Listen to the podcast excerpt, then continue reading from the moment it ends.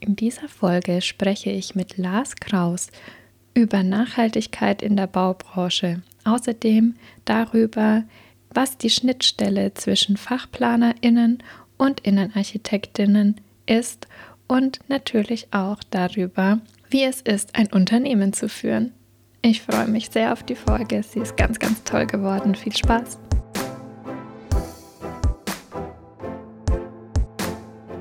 Herzlich willkommen bei Innenarchitekturwissen, dem Podcast für Tipps und Tricks sowie Erfahrungsaustausch und Ideensammlungen zu allen Themen, die Innenarchitektinnen, Planerinnen und Gestalterinnen in ihrem Arbeitsalltag beschäftigen. Mit Eva von Recreative Interior.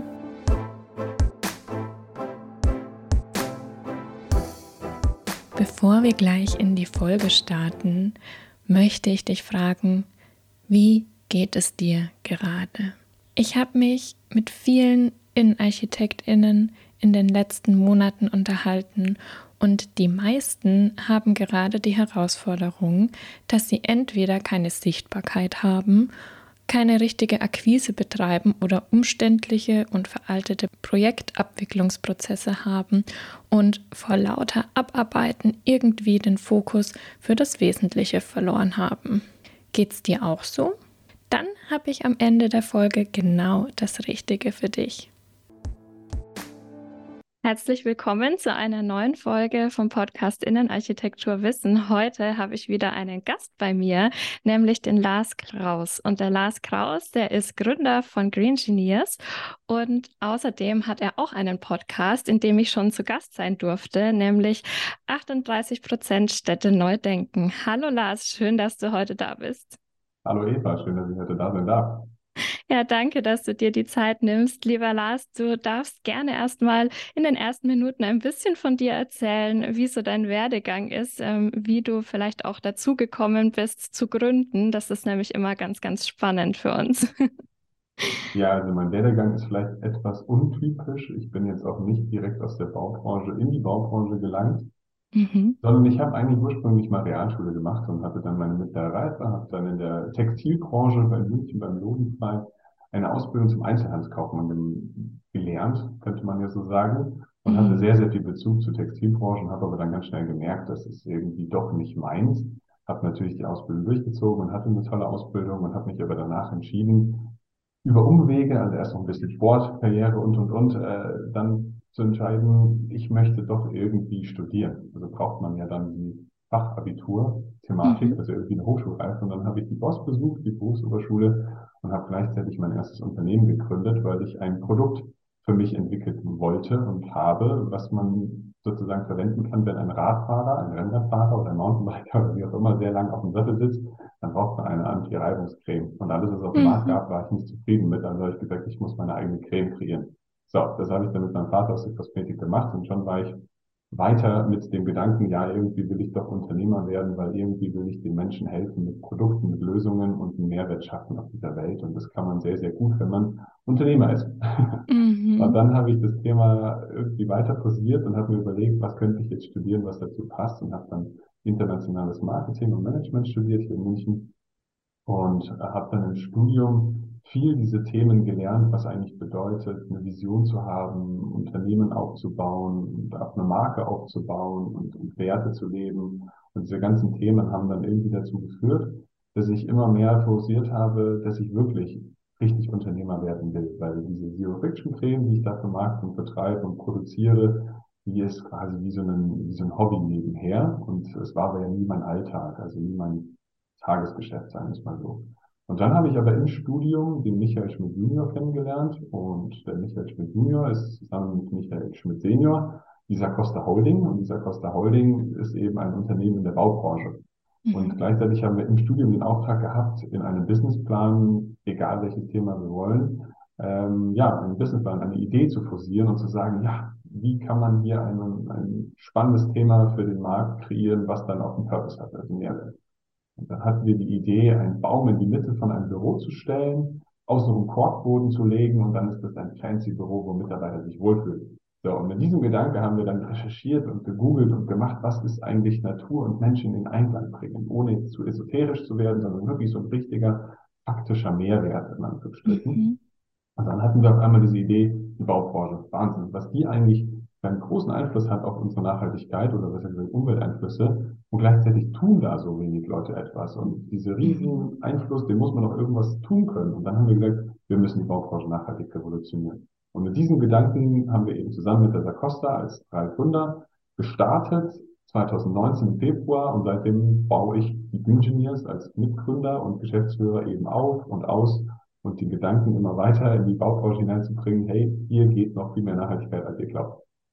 Ja, mega, mega cool. Also du hast gerade ähm, richtig viele spannende Punkte genannt. Und zwar zum einen bist du ja schon länger Gründer, also du bist ja ähm, oder Unternehmer durch und durch, wenn ich dir so zuhöre, sehr, sehr spannend. Ähm, du hast im Endeffekt äh, damals ja so einen Nutzen erkannt oder, oder einen ja, ein Fehlen von etwas, was du dir selber gewünscht hättest. Daraufhin hast du eben diese Creme entwickelt und im Endeffekt hast du das ja dann auch weitergesponnen auf das, was du jetzt machst, äh, dass du gesagt hast, hey, ähm, Nachhaltigkeit, das ist einfach noch nicht so in der Baubranche so angekommen, wie du es dir wünschen würdest. Und dann hast du daraufhin ja auch wieder gegründet. Also richtig, richtig cool.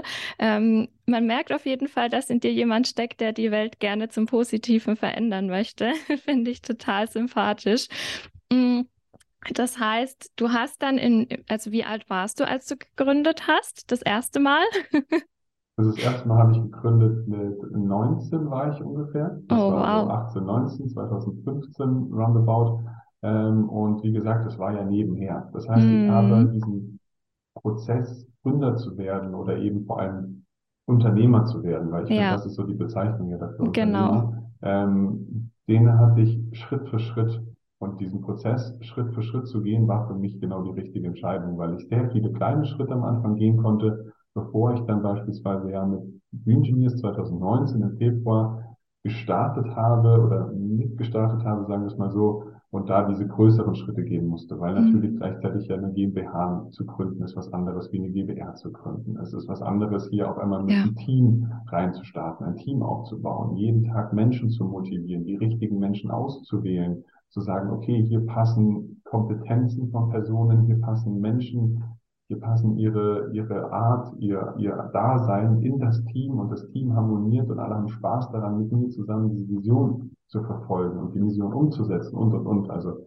genau diese mhm. Themen, die macht es dann eigentlich aus. Und für mich war aber schon relativ früh klar zu sagen, irgendwie will ich ja was bewegen. Und jeder mhm. kann in seinem Job was bewegen. Also ich bin nicht der Meinung, dass nur Unternehmerinnen und Unternehmer was bewegen können.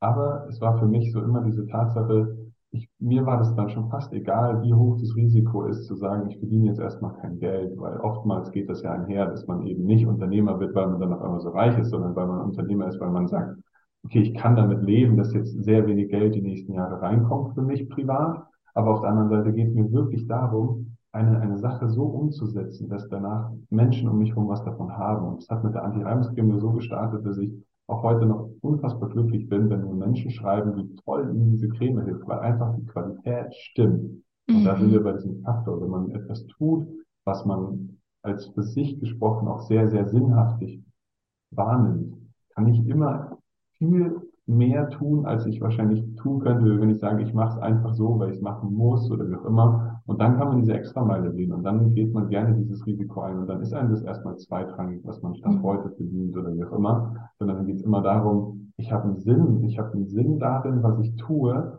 und ja. auch wenn es emotional total belastend ist und man schlaflose Nächte haben kann, wie auch immer, das kann jeder Mensch haben. Das gibt es ja auch mit anderen Dingen, da muss man kein Unternehmer dafür sein oder Unternehmerin. Ja. Aber in dem Moment, wo man dann nachts wach liegt, dann kann man sich immer wieder danach sagen, boah, ich mache das, weil wir hier diese ganz große Vision verfolgen. Mhm. Ja, also du sagst auch, dass das Warum man etwas macht, ist einfach so, so wichtig. Ne? Also es ist ja auch im Endeffekt der Grund, warum man früh aus dem Bett aufsteigt, dass man einfach weiß, okay, ähm, ich würde auch selbst am Sonntag um 7 Uhr oder um 6 Uhr dafür aufstehen, weil ich einfach so überzeugt davon bin, dass es ähm, wichtig ist für, für mich, für die Welt, für alle anderen auch, ähm, einfach diese Vision weiter zu verfolgen. Also im Endeffekt ist es ist ja ähm, das, was alle Unternehmer, glaube ich, antreibt oder antreiben sollte, dass man so eine starke Vision hat und, und da auch wirklich gerne dahinter steht und es nicht irgendwann ähm, ja lästig wird, weil du sagst ja auch, es ist nicht immer einfach und ich glaube, da kann jeder, der selbstständig ist, der Unternehmer ist, auch ähm, ein Liedchen davon singen, dass es eben auch mal Phasen gibt, wo es nicht so einfach ist. Und ich fand das gerade auch sehr schön. Ähm, dass du gesagt hast, manchmal nimmt man dann halt auch einfach in Kauf, okay, ich weiß jetzt nicht, ob, ob es gleich so erfolgreich ist, dass ich auch wirklich so und so ähm, die Summe X verdiene, die ich vielleicht vorher verdient habe, aber einfach ähm, ja auch dran zu glauben, an das, was man in die Welt bringen möchte und, ähm, da auch dran zu bleiben und auch die Motivation nicht zu verlieren. Und bei dir ist es ja dann nochmal eben der nächste Schritt, dass du ja auch Mitstreiter hast, die mit dir eben diese Vision umsetzen möchten. Und auch da ist es natürlich ganz wichtig, ähm, die auch immer weiter zu motivieren und auch ähm, ja, weiter begeistern zu können. Und äh, ich weiß, die Frage hatten wir vorher nicht abgestimmt, aber ich fand es gerade so schön, weil du gesagt hast, man muss ja auch darauf achten, ähm, dass, dass dann insgesamt ein harmonisches Team entsteht und so weiter, weil nur so, wenn man auch ein harmonisches Miteinander hat oder zumindest eben sich auch teilweise auf Augenhöhe unterhalten kann, kann das ja nur funktionieren. Gibt es da vielleicht was, ähm, worauf du achtest, wenn du Menschen einstellst oder wenn du Menschen für dein Team aussuchst? Ja, und zwar, ich habe viel in meinem Leben ja schon in unterschiedlichen Branchen auch gearbeitet, auch mhm. im Studium, dann als Werkstudent und überall dann mal so Nebenjobs, damit ich mhm. Geld verdienen konnte, damit ich mir mein Leben leisten konnte. Und ich habe sehr mhm. viele verschiedene Chefs gehabt in meinem Leben oder auch Chefinnen, wie auch immer. Und äh, ich habe versucht auch zu reflektieren, was macht eigentlich die aus, wenn sie gut sind für mich als Chef oder was macht sie aus, wenn sie schlecht sind, einfach gesagt. Und diese Tatsachen, die ich daraus gezogen habe, die ich daraus gezogen habe, dass ich viel Bücher gelesen habe über emotionale Intelligenz, soziale mm. Intelligenz, das sind ja so ganz wichtige Faktoren aus der Psychologie, mm die mhm. neben der Intelligenz, so wie man sie im klassischen Sinne kennt, ähm, versteht. Dann hat sich in mir so ein bisschen ein Wissen aufgebaut, was eigentlich am Schluss darin endet zu sagen, was bedeutet es, Mensch zu sein und was bedeutet es, wahrgenommen zu werden, geschätzt zu werden und Dankbarkeit zu, zu zeigen. Und erstens, es macht einen selber extrem glücklich und zweitens, man lernt daraus sehr gut, Menschen zu verstehen in diesen Zwischenkontexten. Also beispielsweise, wenn ich jemanden einstelle, dann mache ich einen Probetag. Das macht fast jedes Unternehmen, aber die meisten machen das so, weil sie sagen, ich versuche die fachliche Kompetenz des Menschen zu sehen. Das ist richtig, das tue ich auch. Das ist aber bei mir maximal 50, 60 Prozent der Entscheidungsfindung, weil es ist genauso wichtig, aus meiner Sicht mindestens genauso wichtig, dass diese Person zum Team passt. Das heißt, wenn ich jemanden ins Team hole, der sich zu cool fühlt oder der sich extrem abgehängt fühlt, dann habe ich irgendeinen so einen Störfaktor, der mir dazu führt oder der dazu führt, dass im Team die Menschen nicht richtig respektvoll miteinander umgehen können oder oder oder. Das heißt, versuch bei den Menschen auch darauf zu achten, wie offen sind die Menschen, wie freundlich sind die Menschen gegenüber den anderen und wie kompetent können sie mit den anderen Menschen umgehen. Das heißt nicht, mhm. dass jetzt jeder der extrovertierte, super High-Life-Mensch sein soll. Überhaupt nicht. Im Gegenteil. Das heißt auch, dass es manchmal einfach so eine, so eine gewisse weniger Oberflächlichkeit hat, weil mir geht es dann auch nicht darum, dass diese Person die perfekteste oberflächliche äh, Themen erfüllt, weil dann funktioniert ja auch nur gewissermaßen irgendwas. Aber am Schluss geht es ja darum, wenn ich mich öffne als Chef, weil unsere mhm. Hierarchien sehr flach sind, dann will ich ja auch, dass diese Personen sich gegenüber mir öffnen können. Und wenn mhm. die Personen, wenn ich da merke, dass da einfach schon aus dem Bauchgefühl oder aus den ganzen Themen, die ich in meinem Leben gelernt habe, wenn ich da auf deine Themen achte und ich merke, dass diese Personen das eher ausnutzen wollen oder dass sie einfach nur egoistisch nach ihrem Thema streben. Jeder hat irgendwo Egoismus. Ich will gar kein einziges Gefühl oder Emotion verteufeln, sondern es ist immer die Mischung aus diesen Emotionen und Gefühle und Umgang mit Menschen, die es ausmacht. Und wenn ich merke, dass diese Person sich gegen mir ein Stück weit öffnet, gegenüber mir meine ich, und ich gegenüber der Person mich öffnen kann, dann brauche ich nicht sagen, ich bin der Chef und deswegen machst du das jetzt. Sondern dann sitzen wir gemeinsam am Tisch und sagen, okay, das könnten wir so machen und ich weiß auch, dass ich meine Stärken habe und ich versuche, jeden seine Stärken zu sehen, weil jeder hat was, was er besser kann wie ich. Und sobald ich weiß, dass jeder was hat, was er besser kann wie ich, kann ich all diese Stärken einsetzen und am Schluss sind wir halt einfach ein Pool aus Stärken und nicht aus irgendeiner Stärke von mir, die ich versuche so überall zu überdoktrieren, so ungefähr, mhm. dass die dann irgendwas versuchen, was sie nicht können. Also es ist eine Mischung aus diesem der sozial-emotionale Thema. Mhm. Natürlich eine gewisse Distanz im Sinne von, okay, es sind jetzt nicht alle, müssen Best Freunde, beste Best Friends sein, ähm, im Team, aber jeder versteht sich miteinander und es ist sehr fairer Umgang. Weil da eine Anekdote noch zu guter lässt, zu dem Punkt, ja. wenn jemand einen Fehler macht, dann gibt es viele Leute, die sagen, ja, Fehler sind da, um gemacht zu werden, aber nur einmal und wenn zweimal passiert, ist es ganz schlimm. Was passiert denn, wenn ich jemandem sage, wenn du den Fehler nochmal machst, ist es ganz schlimm? Dann wird diese Person irgendwann sich gegenüber mir verschließen. Aber sobald ein Fehler passiert, dann darf der immer und immer wieder passieren. Nein, natürlich versuche ich konstruktiv damit umzugehen, zu sagen, okay, wie könnten wir schauen, dass er nicht mehr passiert. Aber wenn ein Fehler passiert, dann hat man, symbolisch gesprochen oder wirklich gesprochen, ein Fahrzeug in den Matsch gefahren. Wenn ich alleine im Auto sitzen bleibe und mir denke, ich erzähle es niemandem und gebe Gas, dann fahre ich mich nur tiefer in den Matsch rein. Wenn ich aber gleich sage, Leute, könnt ihr mir helfen, dann bringen wir zu vier, zu fünf, schieben wir die Kiste an und der kommt wieder frei aus dem Matsch. Und schon sitzt er wieder auf, im Auto auf der Straße und fährt und es geht voran aber nicht alleine versuchen, immer alles zu lösen, sondern wir versuchen, so offen zu kommunizieren und das funktioniert halt nur, wenn die ganzen anderen Punkte, die ich davor angesprochen habe, mit einem dran spielen, damit der Zusammenhalt da ist, dann funktioniert es und dann kann ich eine offene Fehlerkultur leben, eine offene Kommunikation und alle haben Spaß dran und Vertrauen und können sagen, okay, es ist cool, so wie es ist. Und das ist mir ganz, ganz, ganz wichtig. Ja, das finde ich, fand ich jetzt sehr, sehr schön, auch wie bildlich du das rübergebracht hast. Ich glaube, da konnten die Hörer gerade richtig gut auch nachvollziehen, was dir wichtig ist.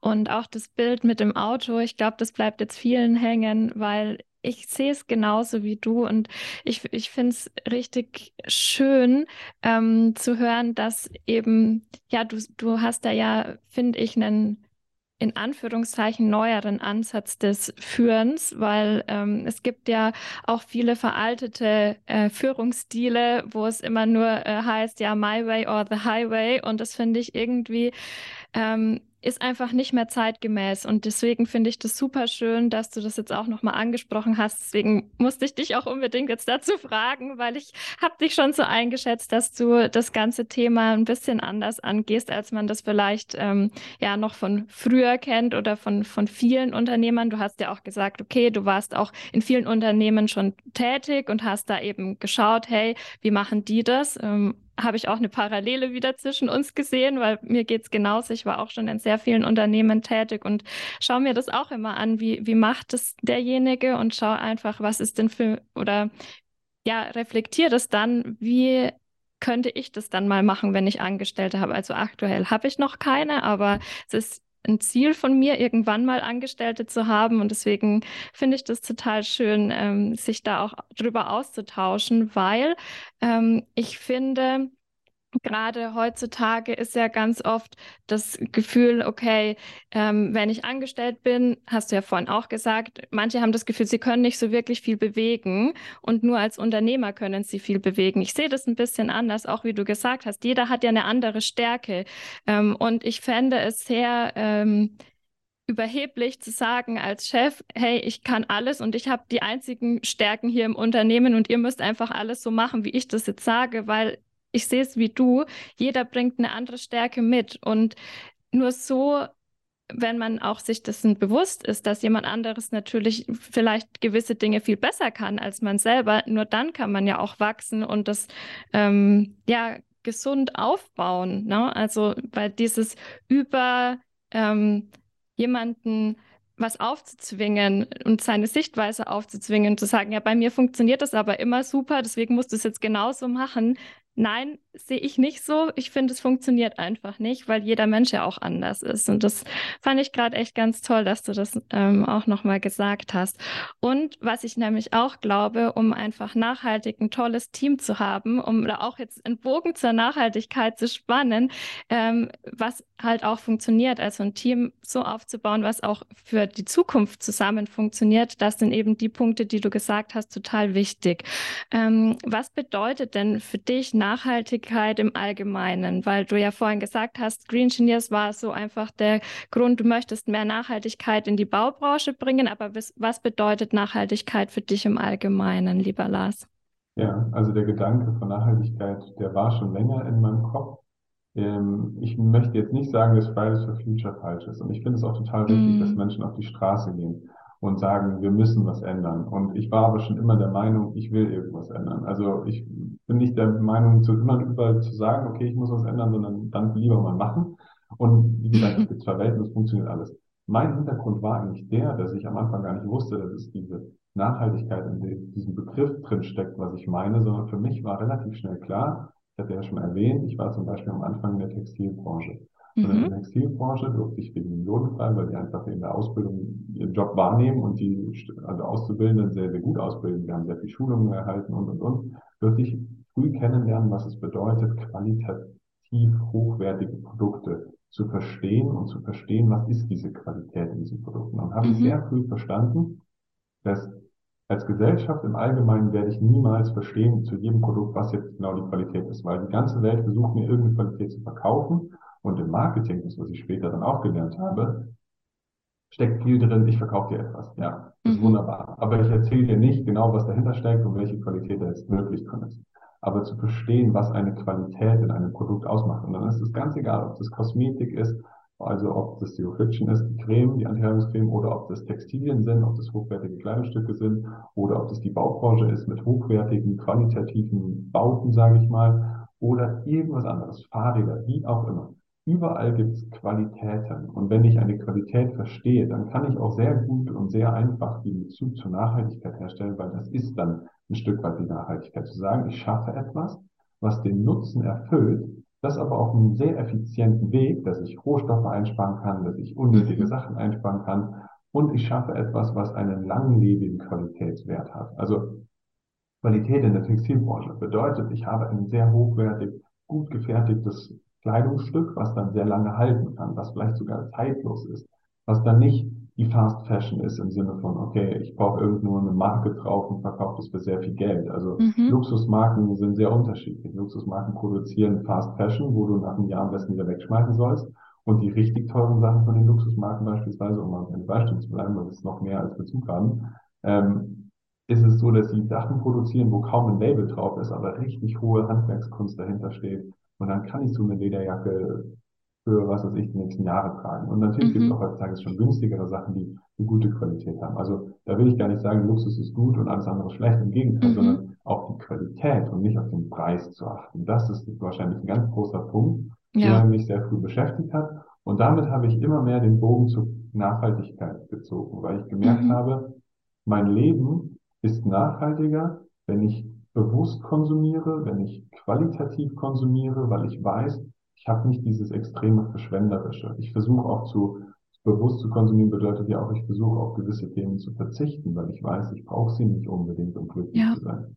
Und äh, ich bin dann auch noch so ein Naturmensch und ich liebe es, in die Berge zu gehen. Und ich, ich kriege Themen mit, dass vor 15 Jahren ist nie oder fast kein junger Mensch in die Berge gegangen vor 20 Jahren. Da war ich noch gefühlt alleine mit dem Vater, als ich noch sehr jung war, in den Bergen. Und auf einmal rennen jetzt alle in die Berge. Das ist wunderbar, dass Menschen die, die Bezug zu der Natur finden. Aber so ein bisschen die Meinung zu, was jetzt meine Meinung ist, das hört sich total doof an. Und ich poste auch Bilder auf Instagram von den Bergen. Aber nur in die Berge zu gehen, um ein Foto für Instagram zu haben, ist für mich mhm. keine Qualität im Leben, ja. sondern das bedeutet ja, ich versuche nur einfach zu konsumieren, damit ich zu mhm. konsumieren kann. Und konsumieren mhm. aus Bewusstsein konsumieren zu wollen, ist für mich keine Qualität. Und das ist jetzt, ohne zu tief da eindringen zu wollen, qualitativ und Nachhaltigkeit ist sehr, sehr gut in einen Einklang zu bringen. Und das macht für mich dann auch das aus, zu sagen, ich lebe nachhaltig, indem ich sehr bewusst konsumiere, weil wir müssen alle konsumieren. Aber ich versuche mich zu beschäftigen, was steckt dahinter, was ist das für eine Qualität? Ist das jetzt nur schlecht, weil die eine Industrie sagt, das ist schlecht, weil sie was anderes verkaufen? Oder mhm. die einen sagen, das ist ultra gut, weil sie es verkaufen wollen? Das alles zu verstehen, ist nicht einfach und niemand wird es schaffen, auch ich werde es nicht schaffen, im letzten Detail zu verstehen. Und niemand wird es aktuell schaffen, 100% nachhaltig zu leben, weil das gibt es nicht, es geht nicht. Und das macht aber aus meiner Sicht eigentlich aus, diese Qualität des Bewusstseins. Ja, ja, also die Bewusstheit darüber, was man tut und warum man es tut auch. Also das fand ich auch gerade ganz spannend, ähm, dass man ne, eben nicht einfach auf irgendeinen Zug aufspringt und dann sagt, hey, schaut mal, ich habe das jetzt auch, ich bin jetzt ganz nachhaltig. Also das finde ich auch ähm, sehr, sehr interessant heutzutage, das teilweise auf den sozialen Medien eben zu sehen, weil man dann weiß, okay, vielleicht macht der oder diejenige das halt wirklich nur, um ähm, praktisch sich so darzustellen, als würde sie es so leben, aber macht es einfach aus den falschen Gründen. Und das finde ich ja auch schwierig. ähm, auf jeden Fall, ja, die Nachhaltigkeit ist, ist ein wichtiges Thema und ich sehe es auch so. Man sollte einfach die ersten Schritte tun, dass man, ähm, weil du sagst ja auch, und ich sehe es auch so, man kann nicht hundertprozentig nachhaltig leben, aber es ist halt auch wichtig, dass man überhaupt mal anfängt, irgendwo anzusetzen und sein Bewusstsein dafür einfach mehr zu schärfen. Und wenn wir jetzt Nachhaltigkeit, ähm, haben wir jetzt allgemein angeguckt, wenn wir das jetzt nochmal genauer runterbrechen auf die Baubranche, also was ist da so deine Ansicht, worauf sollte man in der Baubranche achten, wenn man über Nachhaltigkeit spricht? Ja, also deswegen bin ich ja auch mit den Green Genius am Start, weil genau. ich sehe, dass die Baubranche mit rund 38, 40 Prozent, je nachdem, wo man es gerade liest, ähm, für den 40 Prozent des CO2-äquivalenten Umwelteinflusses kommt aus der Baubranche. Direkt ja. und indirekt, also kompletter Lebenszyklus, komplette Branche, sagen wir es mal so. Das heißt, erstens, es ist ein immens wichtiges Thema in der Baubranche und zweitens mhm. ist aus meiner Sicht viel zu wenig angegangen worden. Also es war der größte Teil und gleichzeitig da, wo am wenigsten getan wird. Also ganz großes mhm. Spannungsgleichgewicht.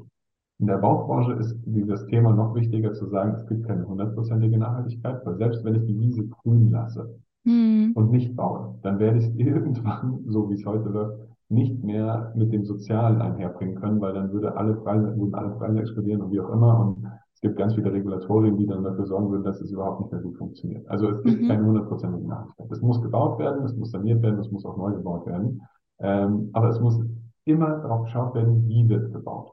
Und wir haben sehr früh verstanden, dass die Nachhaltigkeit in der Baubranche auf der einen Seite diese Themen hat, wie die drei Säulen, die noch alle kennen so ungefähr, ökologisches, ökonomisches und soziales, das ist ganz wichtig. Mhm. Die fließen aber in der Baubranche, finde ich, speziell darin ein oder auf diese drei Themengebiete ein, die sich zusammensetzen für uns aus Biologie, Technologie und Materialansatz. Mhm. Also erst, wenn ich anfange, die Themen kombiniert zu betrachten, entstehen die richtigen Synergien. Ich kann Wege einschlagen, die stark unterschiedlich sind und trotzdem jeglicher Weg für sich nachhaltig ist. Also ich kann sehr Hightech-mäßig bauen mit viel Technik. Ich kann sehr Low-Tech-mäßig bauen mit kaum Technik. Also ich kann, sagen wir es mal so, ein Mehrfamilienhaus schon gewissermaßen ein Mehrfamilienhaus mit Stroh und Lehm bauen und am besten nirgendwo irgendwie Technik drin und dann super effizient und kaum Technik und es funktioniert wunderbar. Es ist nachhaltig. Cool. Mhm. Ich kann in die andere Richtung gehen und sagen, ich mache das sehr effizient und, und in der Qualität von, von Hightech und alles kommt rein und dann ist Smart Home und wie auch immer und ich berechne aber alle Faktoren mit und kann dann auch sagen, das ist sehr nachhaltig. Und das ist auch so. Das ist kein Greenwashing in, der, in dem Bereich. Mhm. Natürlich gibt es Greenwashing, davon muss man sich distanzieren, muss verstehen, was bedeutet das. Und es gibt ganz viele Regulatoren, die inzwischen ja auch schon vorschreiben, was ist nachhaltig. Ich bin jetzt nicht der Meinung, dass nur ein zertifiziertes Gebäude ein nachhaltiges Gebäude ist. Nein, es gibt auch Gebäude, die gehen aus ganz anderen Perspektiven an. Aber sobald ich in der Baubranche Biologie, Technologie und Materialeinsatz, ich nenne es jetzt einfach mal einfach gesagt, die Begrünung beachte, wo sie Sinn macht, die Heizenergiekonzepte so entwickelt, dass sie passgenau zum Nutzerverhalten passen der Immobilie, aber mhm. auch der Materialeinsatz so wähle, dass es angepasst ist. Und dann kann ich auch Stand heute 2023 sagen, wir können nicht alles aktuell aus Holz bauen, auch wenn ich ein großer Fan davon bin. Wir können nicht alles aus Stroh und Lehm bauen, Stand heute. Und wir können manche Themen eben nur mit Stahlbeton oder Carbonbeton oder was es nicht alles dann schon gibt, Textilbeton, irgendwie bauen. Das heißt, wir müssen offen dafür sein, jetzt Lösungen einzusetzen, die sich manchmal als noch nicht das Nonplusultra ähm, ja, anfühlen, weil wir an, ach, keine andere Wahl haben. Aber wenn wir nichts machen würden, wenn wir keine Innovation eingehen würden, die Baubranche auch nie nachhaltig kriegen. Also vielleicht zu guter Letzt zu dem Punkt, Nachhaltigkeit in der Baubranche funktioniert nur dann, wenn wir die ganzen Innovationen auch einfach mal zulassen und mal ausprobieren und stark reflektieren und dann auch Werte runterbrechen, die die gesamte Gesellschaft versteht. CO2-äquivalenter mhm. Fußabdruck oder Kauenergie oder ein Autarkiegrad. Das verstehen die Menschen. Und dann hat die Gesellschaft Bock auf nachhaltiges Bauen, auch wenn sie selber nicht in der Baubranche sind. Und dann hat die Baubranche auch einen Sinn, nachhaltig zu bauen, weil die Gesellschaft das verlangt. Ja, ja. Also da auch wieder ähm, den Nutzen auch herausstellen und, wie du auch sagst, den ersten Schritt gehen und sich auch mal trauen, eben neue Materialien, neue Denkweisen überhaupt zuzulassen. Und ich denke, das ist ja auch mit eins der großen Werte, die ihr als Green Engineers habt, eben, dass man auch neue Denkweisen zulässt. Ähm, Und wo siehst du denn jetzt als Screen Engineer ähm, den, die Schnittstelle zur Innenarchitektur? Weil der Podcast der wird hauptsächlich von Innenarchitekten gehört und ich äh, finde deine Ansätze zur Nachhaltigkeit total wichtig und gerade Innenarchitekten arbeiten ja sehr, sehr viel mit Materialien. Ähm, wo, wo siehst du denn die Schnittstelle? Also ich hatte ja mal eigenes erwähnt, dass ich äh, die allererste Idee von dem Engineers war, wir stellen einen Baum in die Mitte von einem ja. Büro, machen aus so einem Korbboden, das ist ein fancy Büro, wir nennen die Idee Baumhaus und mhm. dann ist die coolste Idee der Welt geschaffen aus Sicht eines Marketingstudenten damals. ähm, und dann haben wir den Bezug ja erstmal angefangen, darauf aufzubauen, zu sagen, was macht diese Natur mit den Menschen? Und mhm. ich habe dann auch damals meine Studienarbeit zum Studienende darüber geschrieben, was ist Employer Branding, Arbeitgeberattraktivität durch Begrünung von Immobilien. Das heißt, daraus mhm. komme ich eigentlich so drauf. Von dem ganzen Thema, wie begrüne ich mein Gebäude, sowohl außen, aber als auch innen, mhm. dass Menschen sich wohlfühlen. Und das war der spannendste Punkt, wo ich gestartet bin, zu merken, wenn ein Mensch grüne Blickfeld hat, auch wie jetzt hier in meinem Büro habe ich sehr viel Pflanzen um mich rum, mhm. dann ist ein Mikroerholungseffekt da. Das heißt, Menschen fühlen sich wohler, aber egal wie stressig der Tag ist, immer wieder bringt dieses Grün, diese Strukturen, so wie die Natur sie vorsieht, also Pflanzen, die sehr unregelmäßig sind, wirken, aber das sind trotzdem sehr ästhetisch, wie auch immer, bringen in meinem Kopf eine Mikroerholung, dass ich weniger Stress erlebe, obwohl ich genauso viel zu tun habe wie in einem Raum, wo ich genauso viel zu tun hätte ohne Pflanzen. Mhm. So. Und das heißt, mit diesem Begrünungsthema bin ich groß geworden in diesem Bereich. Und dann habe ich gemerkt, was bedeutet eigentlich das noch? Und das Spannende ist ja, wir Menschen befinden uns viel zu viel Zeit eigentlich in den Räumen. Also das hast du ja auch schon so oft gesagt.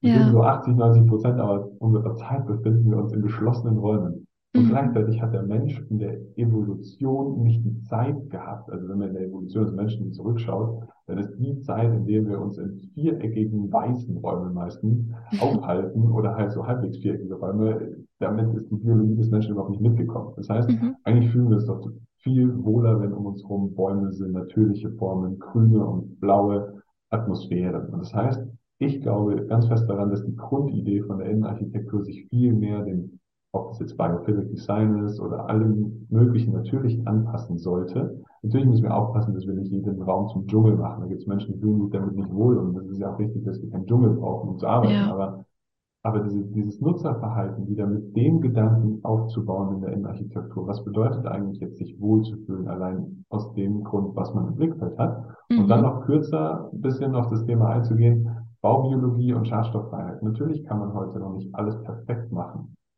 Und es gibt immer irgendwo Themen, da sind Lösungsmittel drin oder, oder, oder. Weil mhm. in vielerlei Hinsicht, wie gesagt, gibt es noch nicht die Musterlösung. Es gibt viele coole Ansätze und davon bin ich der Meinung, dass das auch funktioniert. Aber im Großen und Ganzen sollte ich darauf überall achten. Das, es geht ja immer am Schluss, gerade auch bei der Innenarchitektur, um das Nutzerverhalten, um die Menschen, die darin leben. Ja. Und wenn ich als Innenarchitektin oder Innenarchitekt, genauso wie als Architekt oder Architektin, die Verantwortung sehe, dass ich nicht nur hier ein cooles Projekt habe oder dass ich sage, boah, ich schaffe was total Cooles, sondern dass ich damit ja Menschen helfe. Da sind wir wieder beim Unternehmergeist. Mhm. Wenn ich danach mit meinem Thema, was ich geschaffen habe, für die nächsten Jahre, vielleicht sogar Jahrzehnte, Menschen einen Ort schaffe, wo sie sich wohlfühlen, wo sie kreativer werden, wo sie gesünder leben, weil ich auf die richtigen Baustoffbiologie und Baustoffauswahl, also Baubiologie im Allgemeinen geachtet habe, Wohngesundheit, dann funktioniert das Thema. Und dann habe ich einen so großen Purpose-Mehrwert, den ich schaffen kann für diese Welt, dass wenn ich das wahrnehme und auch stetig recherchiere, was kommt da Neues oder eben halt Fachplaner zuziehe, ich will jetzt keine Werbung für uns machen, aber Fachplaner, ja. die sich auch mit dem Thema Tag ein, Tag aus beschäftigen, dann, dann kann ich das Thema halt ganz, ganz einheit oder ganzheitlich angehen und schaffe für alle Mehrwert, der mir sicherlich in meinem Job einen großen Sinn stiften kann, weil ich weiß, jetzt tue ich was, was wirklich nachhaltig ist und streiche in Anführungsstrichen die Wand einfach nur grün, auch wenn das sicherlich schon helfen wird. Ja. Sehr, sehr cool. Also finde ich total schön äh, den Ansatz oder die Gedanken, die du eben jetzt gerade mit uns geteilt hast. Das sehe ich auch so, dass wir einfach mehr Natur noch in unsere Innenräume bringen sollten. Und wie du auch gesagt hast, ähm, es ist ja eigentlich nicht unser natürlicher, unsere natürliche Umgebung in geschlossenen Räumen zu sein. Deswegen sollte man umso mehr ähm, auch Blickbeziehung nach außen haben und eben auch die Natur wieder mehr in die Innenräume bringen.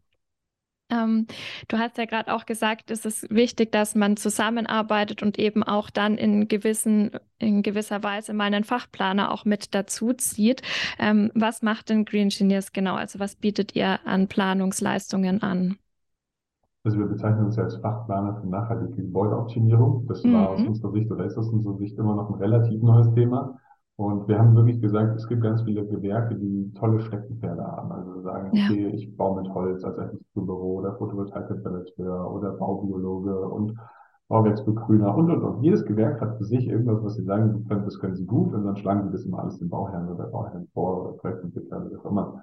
Und gleichzeitig heißt es dann immer so, ja, dann ist ja Nachhaltigkeit immer teuer, weil dann kommen diese ganzen Themen auf einen Haufen und dann denkt sich der Bauherr oder die Bauherrin, oh Gott, das ist ja voll teuer, ich habe da so einen unsichtlichen Haufen mit lauter Mehrwerten vor mhm. mir und es hört sich gut an, aber irgendwie, da fällt es wieder runter vom Tisch.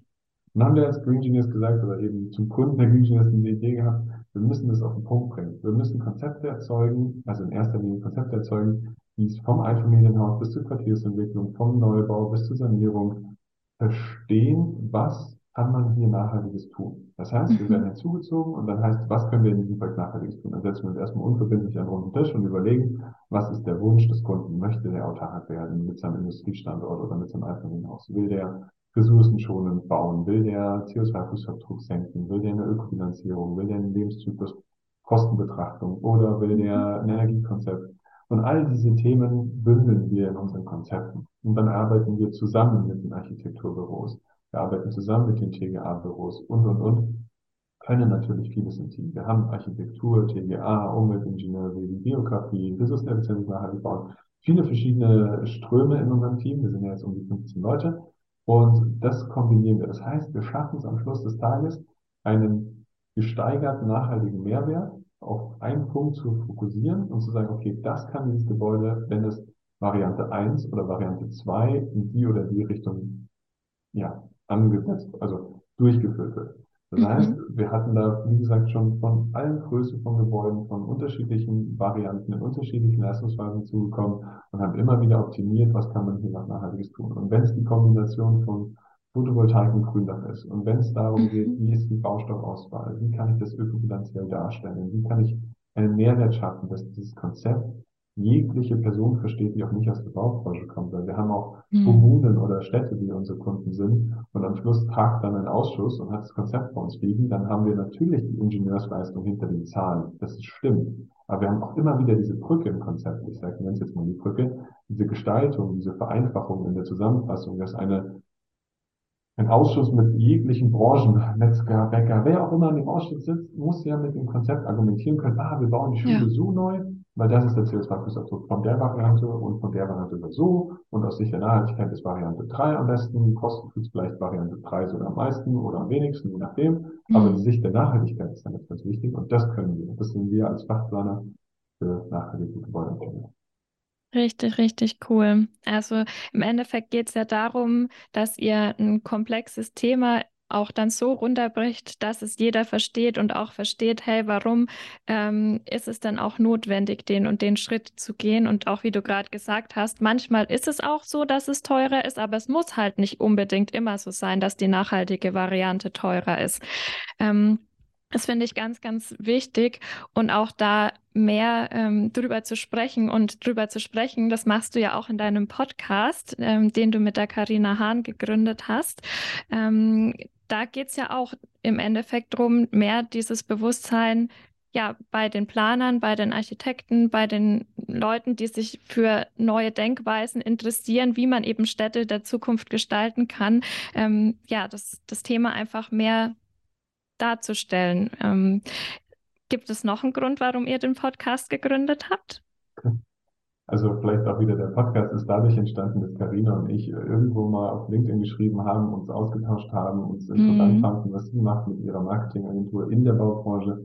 Ähm, ja. wir als Engineers und auf einmal haben wir auf Clubhouse zusammengesessen durch Zufall. Das ist war mal so eine App, die ist mal relativ schnell bekannt geworden auf ja. Apple Handys hm. ähm, und dann aber wieder vom Markt verschwunden und es war auch immer so, so semi-erfolgreich. Clubhouse war irgendwie die meisten Plattformen, da sind die Leute reingekommen, rausgegangen und keiner war so die ganze Zeit drin und fünf Leute haben mhm. die gleiche Frage gestellt. Wir haben über das Thema Fassadenbegrünung geredet auf Clubhouse und haben dann aber gedacht, boah, die Leute waren so begeistert, haben wir uns viel zu oft die gleichen Fragen gestellt, deswegen lass einfach einen Podcast machen. Dann ist es eine Lösung dafür, dass wir auch was Cooles erzählen. Und dann hatten wir diese Grundidee vom Podcast und haben gesagt, ja, eigentlich genau die richtige Idee, weil wir wollen beide die Baubranche revolutionieren. Und die Baubranche wird dann revolutioniert, wenn viele Leute verstehen, dass es ganz viele tolle, spannende Ansätze gibt und nicht nur eine Photovoltaikanlage oder nur eine Holzbauweise oder nur ein Thema, was dann immer die ganze Baubranche als nachhaltig deklarieren soll. Mm, ja. Und mit dem Gedanken haben wir gesagt, was braucht es? Das heißt, wir müssen eigentlich all die ganzen tollen Vordenker und, und Menschen, die so denken wie wir oder ähnlich denken, mit dem Sinn, Baubranche nachhaltiger werden zu lassen, zusammenbringen und immer wieder der Gesellschaft aufzeigen, hey, es geht schon sowas oder es geht schon sowas, was Nachhaltigkeit in der Baubranche funktioniert, einfach gesagt. Und das war die mhm. Grundidee. Und dann haben wir angefangen einfach mit dem Podcast. Wir sind ja auch beide Unternehmer und, oder Unternehmerinnen und Unternehmer und deswegen haben wir gestartet. Und der Podcast hat es so mehr und mehr verbunden miteinander und es hat uns so Spaß gemacht und es macht auch uns bis heute Spaß, dass wir merken, wir können auch hier wieder der Gesellschaft ein Stück weit etwas zurückgeben oder aufzeigen und, und weiterbringen. Und das Spannendste und das Schönste eigentlich, was aus diesem Podcast für uns jetzt entstanden ist, ist, dass wir da so eine Community geschaffen haben. Menschen hören den Podcast, sind wie du zu Gast bei uns im Podcast mhm. und gehören auf einmal so ein bisschen zu dieser, ich nenne es mal, großen Familie des Podcasts dazu. Und dann haben wir ja auch einmal im Jahr unser Podcast-Event, wo dann die Leute die Chance haben, zusammenzukommen oder halt im nächsten Jahr, je nachdem, ob sie Zeit haben oder nicht, mhm. wo man weiß, okay, diese Community, die schafft wieder ein Zusammenkommen von Menschen mit verschiedenen Herangehensweisen, verschiedenen Blickwinkeln und erst wenn man wirklich ganz viele verschiedene Mindsets zusammenbringt, dann entsteht immer was Kreatives, dann entsteht wieder was Neues. Weil wenn jeder glaubt, er weiß schon alles, dann wird niemand mehr meistens geholfen, sondern es wird eigentlich immer nur dann was Kreatives produziert, wenn viele Menschen zusammenkommen, die was wissen, die was können und jeder kann was und jeder weiß was und dann mhm. sich darüber offen austauschen. Und wenn man offen darüber spricht, dann entstehen bei dem anderen wieder Ideen und dann entstehen bei einem selber Ideen und das ist nichts, was man mit äh, irgendwie ungleichmäßig beteiltem Wissen betrachten kann oder sagt, oh, ich habe zu viel preisgegeben oder oder oder, sondern mhm. das hat mhm. eigentlich damit zu tun, dass man sich danach ja im Wissen bereichert fühlt und wieder total motiviert ist, neue Wege gehen zu wollen. Ja, finde ich super, super schön. Das Coole ist auch, also du hast ja gerade gesagt, jeder weiß was und auch, oh, habe ich jetzt zu viel gesagt oder zu viel preisgegeben. Das passt irgendwie total auch zu meinem Podcast, weil mein Slogan ist ja auch, ähm, dass Konkurrenzgedenken gestern war und Schwarmintelligenz heute. Deswegen finde ich es auch richtig cool, weil ich sehe es genauso wie ihr. Ich finde es auch schön, dass man sich austauschen kann, auch dass ihr so ein Event ins Leben gerufen habt. Und ich merke das auch durch so einen Podcast, durch die Leute, Leute, die man kennenlernt, da passiert irgendwie was. Man tauscht sich plötzlich aus und entwickelt neue Ideen und hat nochmal andere Denkansätze und das finde ich richtig cool. Ähm, zum Ende meines Interviews stelle ich immer zwei Fragen an meine Gäste und zwar, lieber Lars, es würde mich interessieren, gibt es irgendein Business-Tool, was du jeden Tag nutzt oder was du schon mal für dich entdeckt hast, was dir die Arbeit total erleichtert hat? Ähm, ich dadurch, dass wir die Baubranche betreten haben 2019, die München mhm. da erst gegründet haben quasi und die technischen Möglichkeiten da schon sehr, sehr gut sind, war für mich klar, dass ich gleich von Anfang an sehr digital starte. Mhm. Ich bin zwar auch jemand, ich mag es, wenn ich in den Bergen bin, kein Handy rauszuholen, so ungefähr, vielleicht mal ein Bild machen als für eine Erinnerung, also wie auch immer. Aber egal, ich bin schon jemand, der sehr digital unterwegs ist. Also für mich ist dieses Thema zum Beispiel das jetzt Inhouse. Ich will gar keinen Fall, auch gar keinen Fall Werbung machen, aber wir nutzen Inhouse Microsoft gut. Teams und für mich ist es mhm. ein geniales Tool. Nicht, weil es Microsoft ist, sondern weil es einfach vernetzt funktioniert. Das funktioniert mit Google auch, aber wenn ich etwas schaffe, was sehr digital ist, dann ist es einfach und dann nutzen es alle und dann können es alle nutzen und dann kann ich flexibel arbeiten, von wo auch immer ich gerade bin und dann kann ich von meinem Handy, vom Tablet und vom Laptop gleichermaßen arbeiten. Also für mich ist in der Form, wie ich arbeite, eine digitale Lösung extrem wichtig und deswegen ja. ist es vielleicht nicht für mich das wichtigste Tool tatsächlich, ist diese smarte Geräte mit einem extrem gut digitalisierten Programm drauf, dass ich meine Programme, meine ganzen Dokumente nicht mit irgendeinem Server habe, auf irgendeinem Server meine ich, sondern alles immer irgendwo in der Microsoft Teams Welt drin mhm. und dann kann ich das alles nutzen. Also das ist für mich so eine der Tools, die entscheidend sind, wenn ich sage Informations Technologie im heutigen Zeitalter ist essentiell und Unternehmen mhm. sollten unbedingt digitalisieren und alle mitnehmen. Und ich kann sagen, egal wie alt die Leute sind, ich habe zwar jetzt niemand, der über 60 ist im Team, aber 50 und wie auch immer. Und in meinem Team kommen alle mit Microsoft Teams klar. Aber auch nur, ja. weil wir sehr offen am Anfang immer wieder darüber kommunizieren, auch zwischendrin, was gibt's Neues. Ich versuche mich ganz zurückzunehmen, zu sagen, okay, so funktionieren die einfachen Wege. Und dann ist es nicht schlimm, wenn jemand mal kurz was nicht versteht am Anfang. Aber jeder wird abgeholt und jeder kann mit diesem Tool arbeiten. Und genau. das erleichtert allgemein, wenn man sich darüber keine Gedanken mehr machen muss mit irgendwelchen Sachen, wer hat es jetzt wo abgelegt und ich finde es nicht und ich bin jetzt im Homeoffice, deswegen kann ich das nicht tun und das nicht tun und mhm. ich kann mhm. niemanden anrufen. Das funktioniert alles einfach heutzutage so schön digital. Da bin ich ja. ein großer Fan von der Digitalisierung. Sehe ich ganz genauso. das finde ich auch super wichtig. Ähm, das ist ja auch mir ein Anliegen, dass ich da ähm, auch durch den Podcast eben und durch diese Frage auch bei meinen Hörern natürlich so ein bisschen das anstoße, doch bitte das ja auch mal auszuprobieren, mehr digital zu arbeiten. Und ja, finde ich sehr wichtig. Und ich habe auch Teams sehr lange genutzt, nutze es auch teilweise jetzt noch. Ähm, und ich finde es einfach super cool. Und man kann da wirklich viel damit machen, sehe ich ganz genauso. Ähm, dann meine letzte Frage. Gibt es einen Rat oder einen Tipp, ähm, den du mal bekommen hast, der für dich wirklich ähm, viel bewegt hat oder was verändert hat in deinem Berufsalltag? Ich würde gerne so ein bisschen untypisch vielleicht auf die Frage antworten und ja, sagen, super gerne. ich habe seit Jahren kein richtiges Vorbild mehr. Das heißt nicht, dass ich jetzt denke, ich bin der Tollste und der Beste, sondern ich habe aufgehört, einzelne Personen als dann perfekt anzusehen, sondern mhm. jeder Mensch hat so seine Schwächen und seine Stärken. Und wenn ich offen durch die Welt gehe und mich mit sehr vielen Menschen in den Austausch begebe, die motiviert sind, die über ihre Themen erzählen, und dann ist es egal, ob die finanziell erfolgreich sind oder einfach menschlich, emotional erfolgreich sind oder eben das Gefühl haben, sie sind gar nicht erfolgreich, aber einfach einen nettes, netten Austausch zu haben. Und wenn es menschlich passt, dann kann ich von jedem Menschen lernen. Und wenn ich von jedem Menschen lerne, also in dem Austausch mir auch das einfach mal lernen heißt dann für mich auch einfach mal einen coolen Austausch zu haben, weil ich mich danach gut fühle, weil ich sage, das war ein cooles Gespräch, das war spannend, einfach den, die Person kennenzulernen, dann prägt mich das als Mensch. Das heißt, wenn ich denke, dass nur ein Zitat funktioniert auf der Welt oder nur wenn mir einer sagt, oh, so funktioniert das oder irgendjemand sagt, oh, ich will sein wie, was weiß ich, Steve Jobs, Elon Musk oder Richard mhm. Branson oder, oder, oder, dann ist es schwierig, weil dann kann man ja nicht sagen, ich will so sein wie er, weil dann habe ich die gleichen Fehler wie er und die gleichen guten Sachen. Hm, weiß ich nicht, ob das so gut ist. Aber wenn ich immer wieder mit Menschen Austausch komme und reflektiere für mich, okay, was bedeutet das für mein Leben? Brauche ich in meinem Leben gewisse Anker? Ja, vielleicht, weil ich es gesehen habe bei anderen. Brauche ich das? Ich darf es hinterfragen. Ich darf auch mal Sachen nicht hinterfragen, weil ich weiß, okay, so funktioniert das. Das ist jetzt mein Weg. Und dann ist es quasi, dann bist du für dich selbst wie so ein Vorbild, in dem du dir auch immer Vorbilder für dich selbst setzt. Du sagst, okay, ich strebe das jetzt an. Du darfst immer nach vorne streben. Du darfst nach hinten schauen und sagen, es ist toll, was passiert ist. Und wenn mal was passiert ist, was negativ ist, dann darf man damit auch d'accord sein, wenn man sagt, okay, das hat mich jetzt ausgemacht, vielleicht kriege ich es nächstes Mal besser hin, aber das bewegt mich. Und da jetzt noch so, bevor ich zu sehr ausschweife, weil das Thema ist dann sehr diese emotionale Intelligenz oder auch die ganzen Themen, die ich damals gelesen habe darüber äh, und gemerkt habe und gelernt habe, Du bist das, was du bist, weil du ganz, ganz viele kleine Momente im Leben hattest, die dich dazu gebracht haben. Und wir wissen nie, was dazu geführt hat, weil es viel zu viele kleine Sachen sind. So, ja. und wenn ich weiß, dass es ganz viele kleine Sachen sind, kann ich auch immer wieder in der Gegenwart sagen, das ist was ganz Kleines. Aber egal, ich mache das oder ich will das, weil es sich richtig anfühlt und ohne jetzt zu sehen, ob es irgendwann mal zu dem Punkt kommt, wo ich vielleicht stehen werde.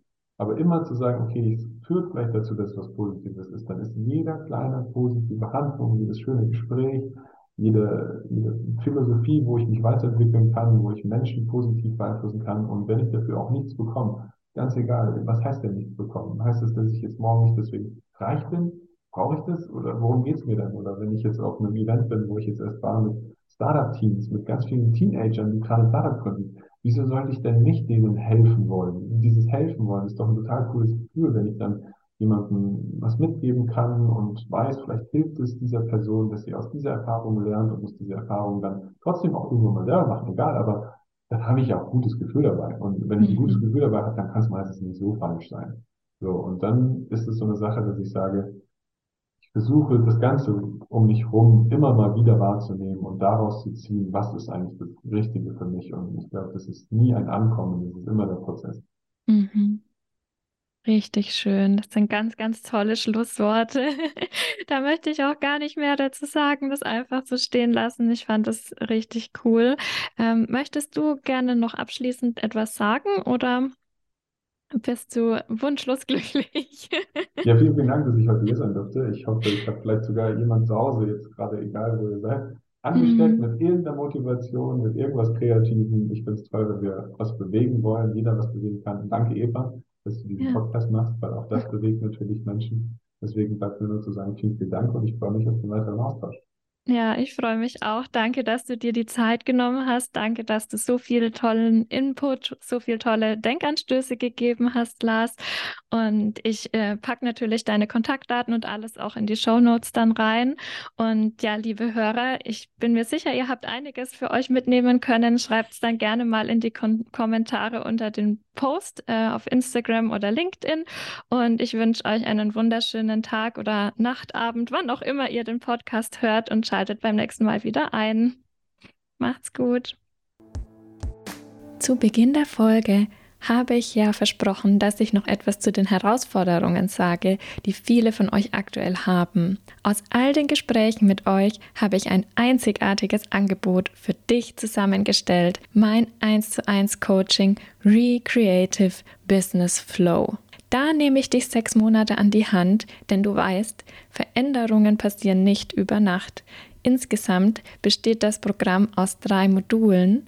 Im ersten Modul Klarheit legen wir einen individuellen Fahrplan für dich fest, der dir Sicherheit und Leichtigkeit gibt. Du weißt immer genau, was deine nächsten Schritte sind und verplemperst keine Zeit mit unwichtigen Aufgaben in deinem Business. Im zweiten Modul Workflow vereinfachen, digitalisieren und automatisieren wir soweit möglich deinen Projektprozess und festigen deine Business-Identität. Im dritten Modul Sichtbarkeit bekommst du von mir alle wichtigen digitalen Business Skills beigebracht, die du benötigst, um einen starken Auftritt in den sozialen Medien aufzubauen und darüber auch Kunden zu gewinnen. Und damit nicht genug. Du hast mich per Messenger-Dienst über die komplette Coachingzeit plus sechs Monate Implementierungsphase jederzeit griffbereit. Wenn du dich jetzt gerade angesprochen gefühlt hast und gerne mit mir zusammenarbeiten möchtest, dann buche dir über den Link in den Show Notes gerne ein unverbindliches Klarheitsgespräch mit mir und wir schauen, wo du gerade stehst und wo du hin möchtest. Ich kann dir erste Impulse geben, wie es für dich weitergehen kann und wenn deine Grundvoraussetzungen passen, dann klären wir, ob und wie ich dich mit Recreative Business Flow unterstützen kann. Schau einfach in die Show Notes oder auf Instagram bzw. LinkedIn und buche dir einen Termin. Du kannst dir gerne die für dich passende Zeit in meinem Kalender raussuchen und darfst dann noch ein paar Fragen beantworten, sodass ich mich bestmöglich auf unseren gemeinsamen Termin vorbereiten kann und du den maximalen Mehrwert für dich mitnimmst. Du siehst, du kannst nur gewinnen und ich freue mich total, wenn ich dich in einem der Klarheitsgespräche sehe und mach's gut, bis zum nächsten Mal. Wenn dir diese Folge gefallen hat, dann lass mich unter den Posts zur Folge auf Instagram oder LinkedIn gerne wissen, was du für dich mitnehmen konntest. Ich freue mich auch, wenn du auf Spotify oder Apple Podcasts eine 5-Sterne-Bewertung dalässt und den Podcast damit unterstützt. Und immer dran denken, Konkurrenzdenken war gestern, Schwarmintelligenz ist heute. Herzlich kreative Grüße, deine Eva.